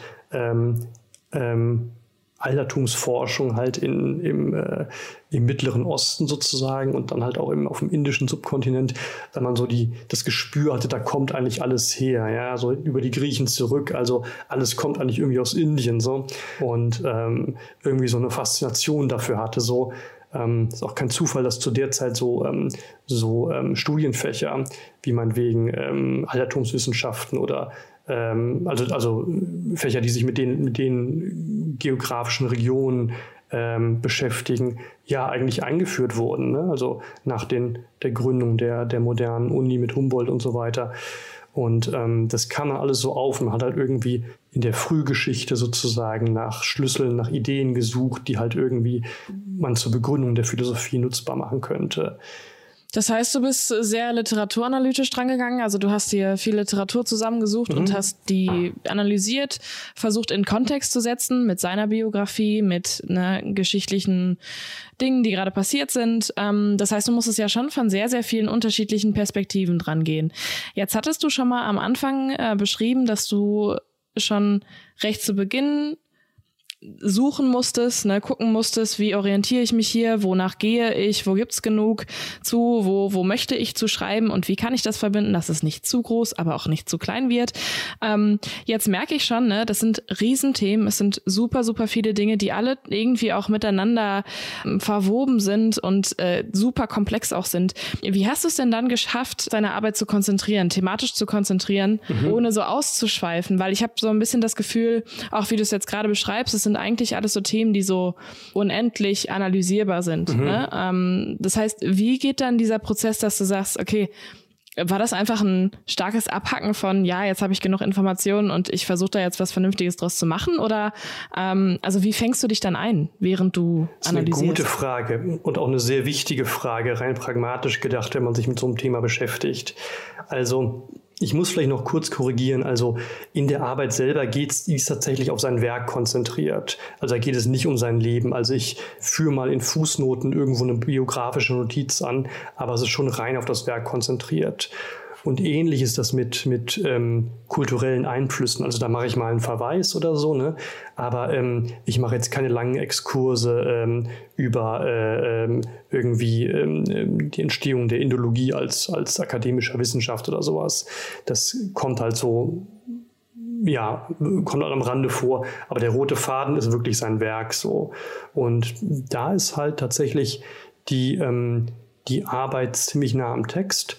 Also das ist schon so eine Art Close Reading der Primärtexte und eine Analyse der Primärtexte. So, ich habe mich bei der Sekundärliteratur echt beschränkt, damit das nicht so aufgeschwemmt wird durch so einen Fußnotenapparat. Es gibt, ähm, weil die Forschung halt zu der frühromantischen Werkphase reichhaltiger ist, gibt es da halt mehr. Aber ich habe versucht, das ein bisschen auszubalancieren und auch eher eher mich auch da am Primärtexten, an den Primärtexten zu orientieren. Genau, und es ist halt dann der Versuch, einfach werkimmanent seine Entwicklung zu begreifen, ähm, okay. ohne dem jetzt mhm. eine fremde Mythologie zu oktroyieren. Und ähm, natürlich war das in der Anfangsphase schon so, dass ich ziemlich viel im Vorfeld lesen musste, um diesen ganzen Kontext reinzukriegen. Und es haben sich inzwischen mhm. durch auch wieder neue Felder aufgetan, die ich nicht so auf dem Schirm hatte. Also ähm, ich kannte vor allem diese frühromantische, dieser Kontext, der war mir ein Begriff, weil ich halt zu Kant vorher viel gemacht hatte und zu Schlegel halt auch, da kam das schon ein bisschen vor, damit war ich vertraut. Aber ähm, diese ganze Phase nach 1800, was da passiert, das war mir nicht so klar. Da musste ich schon noch ein bisschen recherchieren und ähm, es ist halt auch so, dass er dann in ähm, dass sich, dass sich seine, seine, seine geistige Entwicklung viel so indirekt darstellt also meinetwegen in diesen Vorlesungen über die Entwicklung der Philosophie, da spricht er nicht unmittelbar seine eigenen Ideen aus oder entwirft kein sozusagen kein nicht unmittelbar ein eigenes System, sondern es ist eigentlich eine Vorlesung über die Geschichte der Philosophie von der Antike bis zur Neuzeit. Und es geht eigentlich darum, wie er die kommentiert wie er die, wie er die einordnet. Und an der Einordnung erkennt man halt seine, seine Prioritäten und seine Präferenzen. Ah, okay. Und mhm. ähnlich ist es halt, ähm, meinetwegen in diesen Vorworten zur Lessing-Ausgabe. Da geht es offiziell um Lessing, aber ähm, zwischen den Zeilen geht es dann um was ganz anderes. Ja? Es geht um, um, um den Protestantismus, es geht um, um Hermeneutik und so weiter. Und ähm, im India-Buch halt auch. Und man muss das so indirekt erschließen. Das heißt, es ist super viel Interpretationsarbeit auch. Genau, irgendwo, ne? genau. Und oft musst mhm. du so mhm. zwischen den Zeilen lesen und, ähm, und ähm, das so ein bisschen deuten. Bist du denn da sehr offen? Also jetzt mal ne, einfach auf das, auf das Fach bezogen. Also hast du da sehr offene Analysemöglichkeiten, äh, wenn du in deiner Promotion jetzt dich mit einem Werk beschäftigst und das analysierst, ne, auf Basis, ich meine, du hast es, du hast es gesagt, du nennst jetzt nicht unbedingt äh, super viel biografische Hintergründe oder so, aber du weißt sie ja, du hast sie ja sozusagen als Basis für deine Analyse, für deine Interpretation. Aber wenn ich das richtig verstehe, ist es, ist deine Interpretation ja doch sehr offen, ne? Du darfst in deiner Promotion deinem Denken Freiraum geben. Ja, also ich kann, ähm, ich habe, ähm, also die, die Grundidee ist halt schon so eine Rekonstruktion seiner intellektuellen Entwicklung in diesem Zeitraum halt, die gleichzeitig auf eine gewisse Weise repräsentativ ist für überindividuelle Entwicklungen in der Epoche so, die sich auch bei anderen Autoren vollziehen, aber bei Schlegel halt besonders prägnant. Und ähm, da bin ich vom Ergebnis her, ähm, wusste ich am Anfang nicht genau, was ich da rausfinde. Also es war klar, dass da dieser Umschlag stattfindet ähm, von dieser frühromantischen, experimentellen und sehr progressiven Phase halt hin zum konservativen Katholiken und frommen Christenschlägel. Aber wie sich das, wie ich das genau bewerte von den einzelnen Teilen her ähm, und ob das jetzt ein radikaler Bruch oder eher so ein gradueller Übergang ist, wusste ich am Anfang noch nicht. Und das hat ja. sich tatsächlich dann erst, da habe ich ein vertieftes Verständnis erst durch die, durch die äh, Arbeit am Text gewonnen. So. Und das war im Grunde offen. Das war, war äh, nee, das war nicht vorgegeben. Also ich musste da jetzt nicht irgendwie was beweisen oder sowas von, von außen an mich rangetragen wurde oder sowas. Nee. Ja, weil ich das einfach so spannend an deinem Fach finde. Das ist, das ist so total persönlich auch irgendwo ist. Also, dass du eine, eine recht persönliche Sichtweise sozusagen in einer Analyse mit einbringen kannst, was ja, ne, wenn man irgendwelche chemischen äh, Vorgänge be betrachtet, dann ist es sehr, sehr klar. Ähm, mhm. Aber, und, und das wäre nämlich auch für mich vielleicht auch irgendwo so eine, so eine Komplikation, die man vielleicht hat, dass man sich sehr in seinen eigenen Gedanken auch irgendwie verlieren kann, wenn es so eine offene ähm, Analysemöglichkeit sozusagen gibt. Ne? Mhm. Mhm. Das ist eine ganz spannende Frage. Das ähm, würden wahrscheinlich auch Leute sehr unterschiedlich beantworten. Also ähm, Philosophie ist ja schon ein Fach, was oft Leute aus sehr persönlichen Beweggründen studieren. Und speziell, sagen wir mal, in den ersten Semestern ähm, merkt man das auch, dass Leute oft ein sehr persönliches Anliegen haben und wirklich nach Wahrheit suchen so. Und mhm. ähm, das ist auch legitim, das, das kann man auch machen so. Und ich habe ja auch Philosophie studiert, um auf eine gewisse Weise mich in meinem Denken zu orientieren und ähm, so bestimmte Konzepte oder Motive kennenzulernen, die mir ja mich irgendwie weiterbringen. So, das kann dann bei manchen Leuten sehr existenziell und sehr emphatisch sein, bei anderen, die sind da eher so distanziert. Ne? Wichtig ist halt, dass die wissenschaftliche Arbeit selber wissenschaftlich ist, ne? dass sie halt, dass sie halt, die Arbeit muss natürlich ähm, akademischen Standards genügen und so weiter. Das ist natürlich kein persönlicher Essay oder kein Bekenntnisschreiben oder so. Ähm, Trotzdem ist allein durch die Schwerpunktwahl und durch die Themenwahl und so zeigst du natürlich deine Interessen. Das spiegelt sich schon dadurch. Ja. Also auf eine gewisse Weise ähm, ähm, zeichnest du dich schon selber mit so einer Arbeit, klar. Auch wenn du jetzt nicht, nicht persönlich über dich und deine, deine Gedanken schreibst. Ja, ich finde das einfach eine spannende Verbindung in, mhm. dem, in dem Fach. Genau, du hattest auch schon beschrieben, dass du auch schon ein bisschen länger dabei bist. Ne? Ähm, ich bin ja auch immer in diesem Podcast, ist mir auch mal wichtig, ne? es geht ja auch um dich ja, sozusagen. Also klar. klar, es geht auch um deine Forschung, aber es geht vor allem auch um die Person dahinter. Und ähm, ja, nochmal eine kurze Einordnung. Wie viele Jahre sind jetzt vergangen seit Anmeldung? Sind schon ein paar Jahre vergangen. Also sind jetzt schon über fünf Jahre so. Also schon ein bisschen länger ja. als der eigentliche Rahmen so. Und das ist. Ähm, okay, gut. Aber du hattest einen zeitlichen Rahmen? Also. Mm, ja, grob. Schon vorgegeben. Nicht, also jetzt nicht richtig vorgegeben. So, es ist halt schon eher offen okay. so. Ja. Mhm. Das heißt, du hattest sozusagen keinen direkten Zeitdruck, der dir irgendwie im Nacken sitzen könnte. Gab es denn trotzdem irgendwo Momente, ähm, wo du ein bisschen in Stinger gekommen bist oder wo du das Gefühl hattest, boah, hätte ich diese Promotion vielleicht doch nicht angefangen? Mhm. Gab es sowas überhaupt? Ähm, also es gab auf jeden Fall diese Momente, wo ich ins Schlingern gekommen bin, wo ich halt, ähm, wo ich halt irgendwie so Themen anrecherchiert hatte und dann dachte irgendwie so, verdammt, das, das funktioniert nicht so, ähm, da komme ich nicht weiter und dann wieder neu anfangen musste. Und das, wie gesagt, das war irgendwie, hat mich unheimlich viel Kraft gekostet und da habe ich schon auch ein bisschen ähm, so an meinem Gespür für Themen gezweifelt, weil ich das vorher immer unheimlich hatte eigentlich und sehr schnell wusste, so ob mir ein Thema liegt, ob ich das bearbeiten kann und ähm, das auch meist dann ziemlich schnell durchgezogen habe. Und das hat mich halt dann, dann echt ein bisschen ähm, verunsichert und da war ich zeitlang mhm. echt ein bisschen orientierungslos. Ich habe trotzdem immer halt ein großes Interesse an den Themen an sich gehabt. Und mir war untergründig auch immer klar, dass ich das eigentlich ähm, kann so und dass das irgendwie gehen muss. So, ich habe mich echt gewundert, warum das irgendwie jetzt nicht so fluppt einfach dann, ähm, dann habe ich halt echt ein bisschen gebraucht, um wieder neu anzusetzen und ähm, nach dieser Phase der Orientierung wieder Tritt zu fassen, zu sagen, okay, vertraue einfach deiner Intuition, mach das jetzt so und dann so peu à peu halt ähm, wieder eingestiegen. Und als dann einmal klar war, wie genau das Thema gesetzt ist, dass es jetzt um Schlegel geht und um irgendwie äh, die Werke, den Zeitrahmen und ähm, ähm, die Perspektivierung, dann ging es eigentlich ziemlich gut. Und dann war es halt sozusagen, wenn es, wenn es dann äh, gedauert hat, lag das in der Natur der Sache, weil halt dann die Arbeit einfach komplex war und materialreich und ich viel lesen musste und so. Ähm, und dann ging es eigentlich. Und dann kam halt auch wieder das Ganze, das Ganze, sozusagen diese Sicherheit und, und dieses Selbstbewusstsein wieder zurück. Und das hat mich halt sehr erleichtert, so, weil zwischendurch, ja, irgendwie stand ich echt wieder Ochs vorm Berg. Und das war so ein bisschen der Wurm drin einfach. Mhm. Und da mm, ist auch wirklich die intrinsische Motivation einfach super wichtig, ne? dass du sagst, okay, nee, ich bin hier und ich will das auch und ich weiß auch wofür.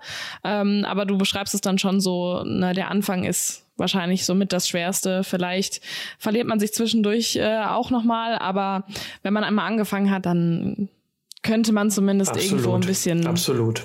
Also ich würde sogar sagen, die intrinsische Motivation ist eigentlich das, was, was ganz, ganz wesentlich ist für so eine Art von Arbeit. Ähm, ja, es ja, mag ja. andere Ansätze geben, es mag auch andere Gründe geben, weshalb Leute promovieren. Das will ich auch nicht werten, so, das ist ja völlig legitim. Ähm, bei mir war es halt im, im Studium, ähm, sowohl im Studium als auch dann in der Promotion so, dass ich es halt wirklich primär gemacht habe, weil mir ja, weil mich Themen halt irgendwie interessiert haben und ähm, weil ich das Gefühl hatte, es ist eine sehr eine sinnvolle und, und inspirierende Beschäftigung, so die mich persönlich auch weiterbringt. So. Das heißt, wenn du jetzt heute nochmal davor sitzen würdest vor der Entscheidung und wüsstest, wie viel Überwindung, manchmal Selbstzweifel, dann aber auch wieder Selbstbewusstsein es mhm. fordert, würdest du es nochmal machen? Ja. Ja. Ja. Weil du so viel mit rausgenommen hast trotzdem. Ja, und ich hätte mir, ja. ich hätte mir damals äh, immer Vorwürfe gemacht, wenn ich es nicht gemacht hätte. Es ist ja, ähm, es ist ja immer schwierig zu sagen, äh, dein früheres Selbst, ne, irgendwie, weil damals, also ich war damals ja nicht der, der ich heute bin. Man verändert sich ja. Ähm, deswegen ja. ist es ist es Quatsch. Also von der Position damals weiß ich genau, ich wollte es damals unbedingt machen so und ich ich wäre tot unglücklich gewesen, wenn ich es äh, nicht gemacht hätte so. Also ich hätte das Gefühl gehabt, mir wäre mir wäre wirklich ein, ein, Weg, der offen da lag, verbaut worden. Dass es dann, dann irgendwie zwischendurch mal, mal in Strauchen geraten ist, das, ähm, das ähm, klar, das kann man dann irgendwie nicht vorhersehen. Das hat mich auch selber überrascht. Ähm, ich habe trotzdem unheimlich viel gelernt und ich setze mich auch heute noch gerne jeden Tag eigentlich dann, dann ähm, ähm, hin und ähm, das ist schön. Ja. Hm. Ja ja, dann weißt du ja eigentlich auch, dass es die richtige Entscheidung war, ne, diesen Weg zu gehen, wenn du dich trotzdem noch ne, nach so einer langen Zeit und intensiver Befassung mit äh, den Themen sozusagen immer noch gerne hinsetzt und ähm, weiterarbeitest. Ja. Jetzt hast du schon beschrieben, dass ähm, es schon ein paar Jahrhunderte her ist, wie die genau. Inhalte, mit denen du dich befasst. Ähm, siehst du denn trotzdem da noch irgendwo, ich meine, es geht ja um das Denken, ne, um, um Vorstellungen. Gibt es da irgendwelche Themen, die dich heute daran erinnern oder wo du heute immer wieder an deine Arbeit denken musst? Hm. Das ist auch eine gute Frage. Also grundsätzlich würde ich sagen, ist die Arbeit halt schon historisch sehr konkret gefasst. Das heißt, sie spielt in, einem, in einer ganz bestimmten historischen, ideengeschichtlichen Konstellation, auch vor einem sehr komplexen, voraussetzungsreichen Hintergrund. Ähm, und ähm, das wurde vielleicht auch deutlich durch die Beschreibung gerade, ist halt schon sehr speziell so. Ne? Also es, jeden man Fall, muss das ja. irgendwie alles sehr, muss da auch viel erklären so und es ist manchmal auch, wenn man jetzt mit dem Denken der Epoche nicht so vertraut ist, ähm, schwierig da überhaupt erstmal reinzukommen.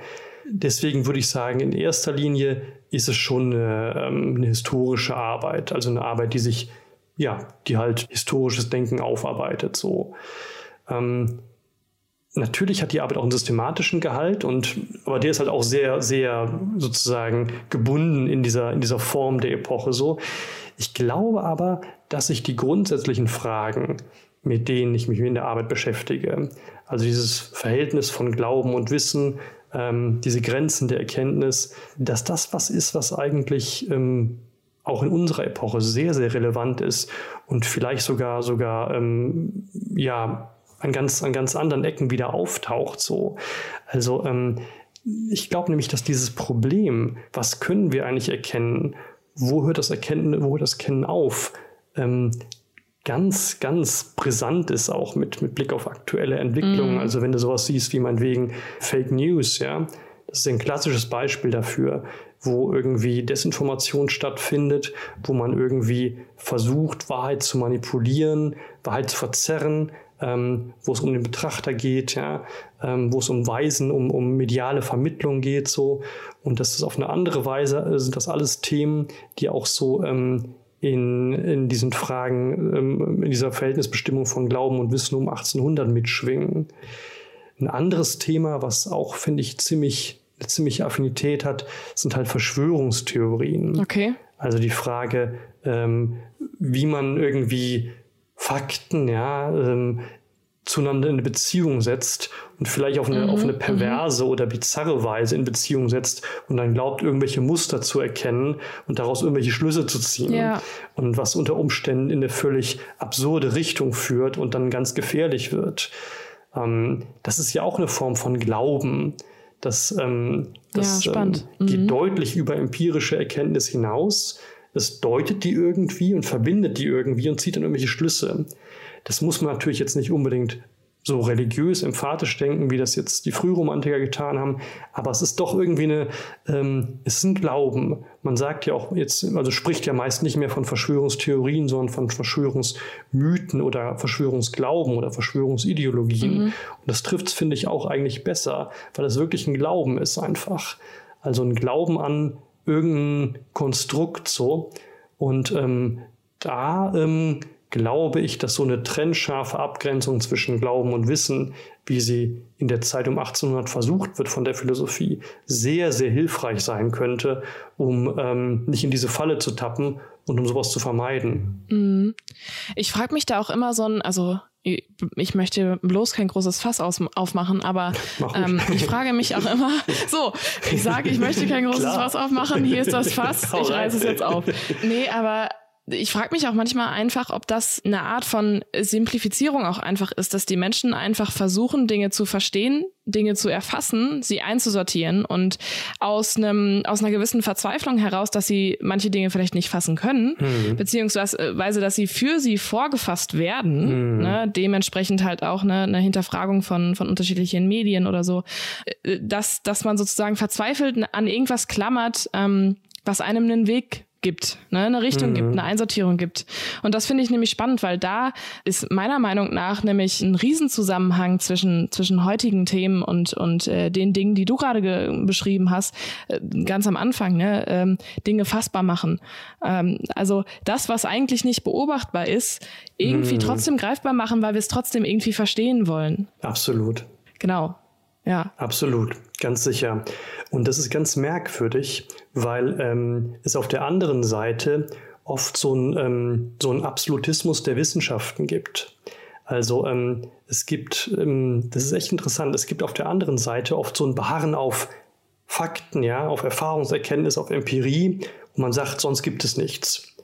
Und ähm, ich verstehe den Punkt natürlich, aber indem man so ausschließlich auf, auf Fakten und Erfahrungen und Tatsachen beharrt, ähm, wird es gerade unmöglich, ähm, das zu verstehen, was vielleicht die Voraussetzungen von solchen Fakten sind oder hm. wie Fakten interpretiert oder geframed oder gedreht oder zugespitzt werden können.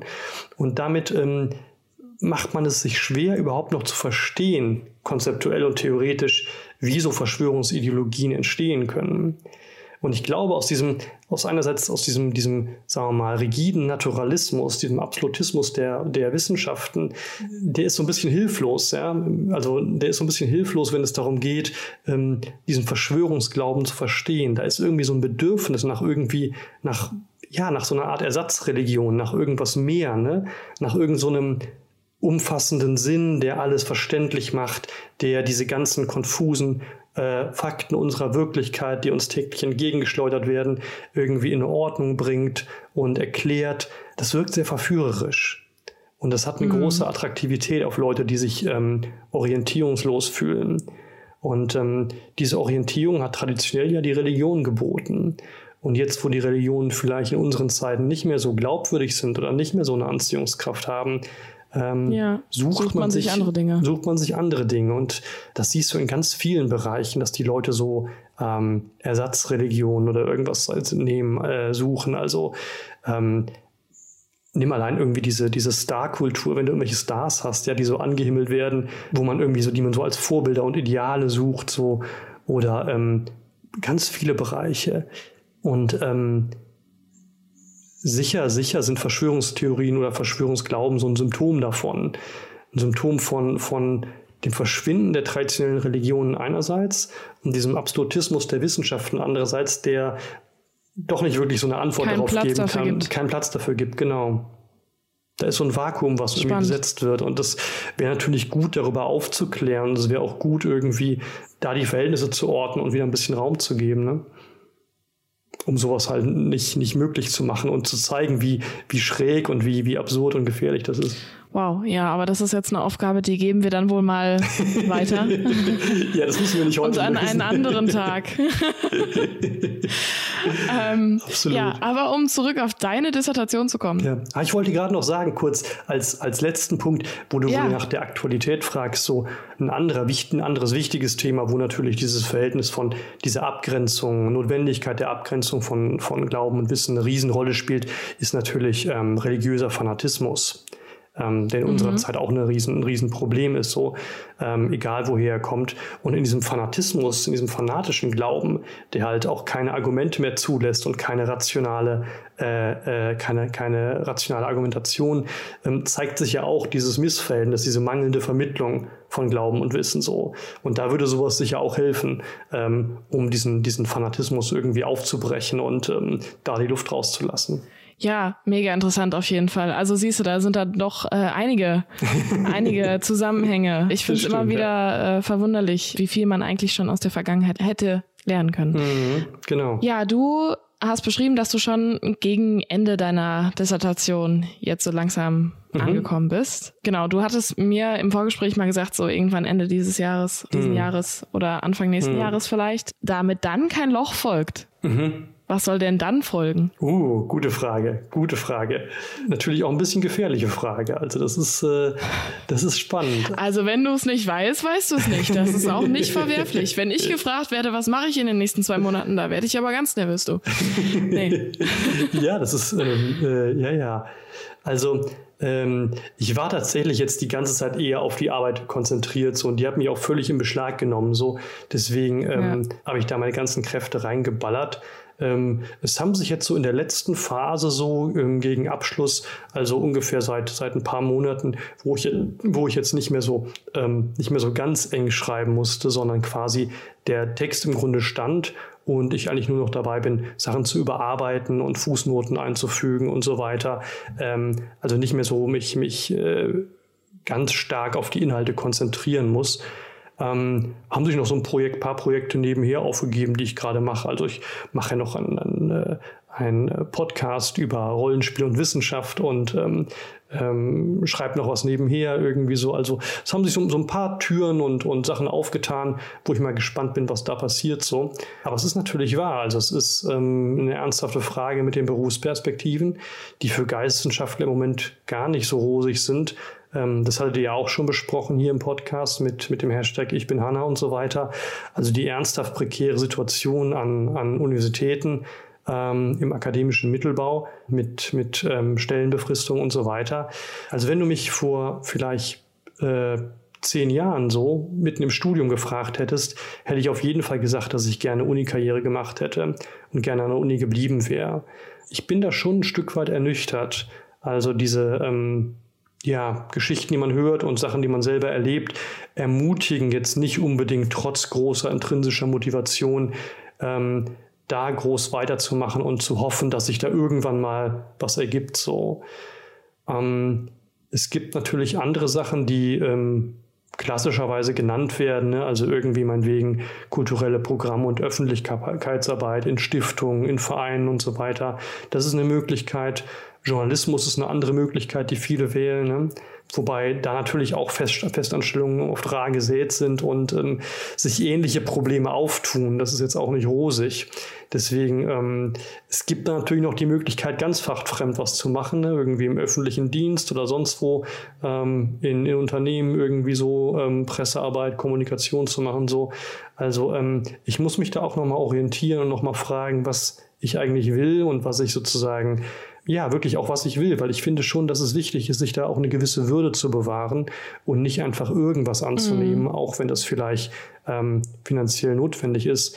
Man muss das wirklich, muss das wirklich gut, gut überlegen so und gleichzeitig halt schauen, was, was es so gibt. Ne? Es ist, ähm, ich habe da auch kein Patentrezept. Nee, aber ich meine, du hast viele Möglichkeiten und es gibt viele Bereiche, in denen du ähm, arbeiten könntest, sozusagen, mit deinem Wissen, was du jetzt angereichert hast. Und äh, hier für unsere ZuhörerInnen natürlich nochmal den Servicepunkt. Also, ich meine, du hast einen super Podcast. also äh, für alle äh, Pen-and-Paper-Fans oder Ungeheuer-Fans oder äh, Fans von beidem, wer weiß.